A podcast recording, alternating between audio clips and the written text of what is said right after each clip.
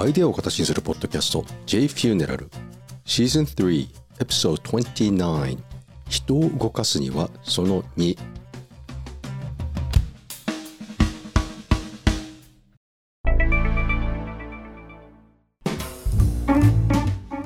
お葬式ではさまざまな人たちが働いてもらわないと何にもなりません。たとえそれが家族葬どころか火葬場直行の直葬であっても直葬の場合は葬儀屋さんがほとんど処理します。しかしその葬儀屋さんですら対価を得ているから動くのであって仕事として請け負う契約が成立しているので遺族から費用を支払ってもらうということから発生しています。では遺族以外の関係者が自主的に動いてもらうにはどうするか。こんにちは。このところ日本でたった一人の葬儀早々ビジネスおよびマーケティングポッドキャスター有限会社 YEY の和田です。死に方改革研究者および旅のデザイナーあの世への旅です。葬儀者以外に一般の人へもアイデアを形にするお手伝いのポッドキャストです。そうです。あなたです。今日の担当は鈴木さん、佐久間さん、山村さん、村岡さん、あなたたちですよ。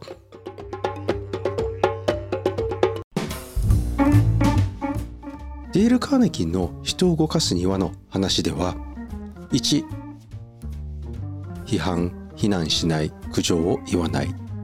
2誠実な評価を与える。3強い欲求を起こさせる。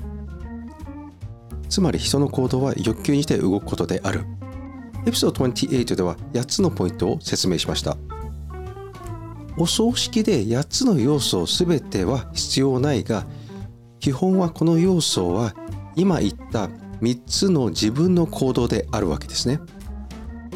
葬儀でお手伝いをしてくれる人は何かと義理人情があるからだと考えてほしいわけです。生前その亡くなった方に何らかのご縁があったからです。火葬場で他の家族の世話をいたしますか？しないでしょうね。たまに知り合い A と知り合い B とかご葬儀が重なった場合仮想上で一緒になったりすることがあります。私よく見てましたそういうのは。自主的に動いてくださる人たちへ何かあっても批判非難してはならないということです。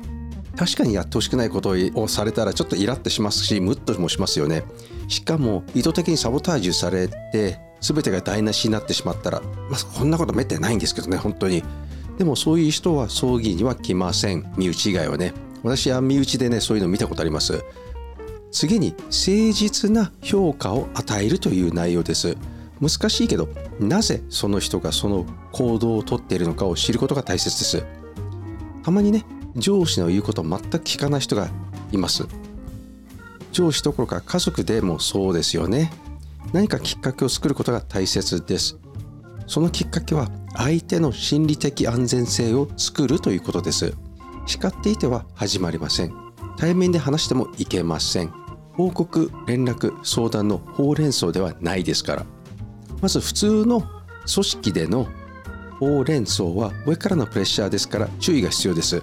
多分その人が必要なのは自己評価を高めてくれる人が必要だからです。そして強い欲求を起こさせる。批判や非難せずに評価を与える。その人は何かと心が満たされます。そこでは相手の立場を理解することが大切です。どういう心境でいるのかを、まあ、先ほど言った心理的安全性ですね。つまり相手が自分つまりあなたにやってほしいことを言ってくれたらどういう願いが必要かというどういうお願いが必要かということですよね。相手が欲しいものを与えることと前から言ってます。マーケティングでは。え矛盾してないのかって。欲求を満たすのに欲しいものを与えるというのは鶏と卵の関係みたいなんですね。実は相手は自分が欲しいものを理解してないことが多いんです。それは相手は思考停止しておりなぜを考えていないからですね。ただ欲しいという欲求だけがあるわけですよ。なぜそれが欲しいかなんでそれが必要かとかも考えてないんですよ。ただなんとなく欲しいなというその理由が分かってないことがあるんです。それなら相手の立場だったら自分あなたねが何が必要かを考えて行動してほしいわけです。マーケティングと同じようになぜかを知ることで人の注意を引くことが容易になります。これがアテンションですね。ホテルが最上級のスイートルームを限定して1組に夜高級フレンチ料理のレストラン会場として貸し出しているのを話を聞きました。普段1泊85万円もする超高級スイートルームをお昼間というかね午後からペアで8万5千円のディナーを提供するとどうなるか。まず1泊85万もするお部屋はめったなことで動かないことでしょう、ね、特に日本では。これがドバイとかアラブの国だったら全く違いますけれど動いているならすごいけどほとんどリップサービスでしょう。動いてないと思います私は。しかしそこで10分の1の価格でディナーの提供はいかがかなそしてお一人様追加料金が良心的なプラス2万1000円で最大6名様まで。すごいよね。価値観が多様化のニューノーマルの時代ですよ今は。出張もなくなり宿泊も期待できない。そうなりますと周囲にいる人たちに利用してもらうことを考え出したわけですよ。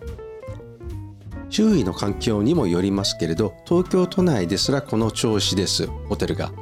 地方へ行くともっと疲弊してるはずです。このディナープランは泊まることはできないけれどちょっとしたことで活用できしたいですよね。活用できると思います。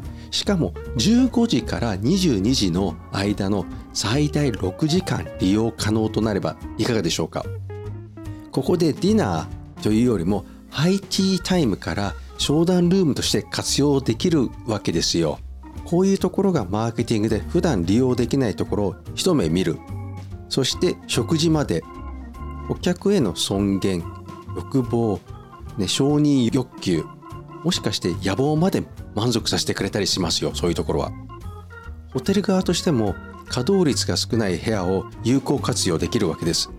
しかもデイユースプランとはちょっと違うのでまたホテルも気楽ではあります。実際私としてはお客様にこういう法事の仕方もあるよとお勧めしたいわけですよね。しかし葬儀者には全く利益がないけれどだから私たちはしません。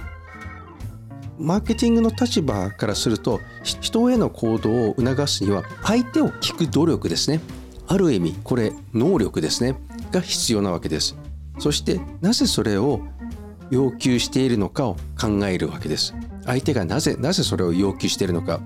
お互いの利益と損失を表にしてみるといいわけですね。そこで相手のメリットを改めて提示し本当は相手がどうしたいのかを今度は自分が先方に問うことが必要なわけです。今日の話は人を動かすパート2でした。最後までご清聴いただきありがとうございました。そして担当の鈴木さん佐久間さん山村さん村岡さんお付き合いありがとうございました。こうやってね個人的に言うことが大切でございます。ではまたごきげんよう。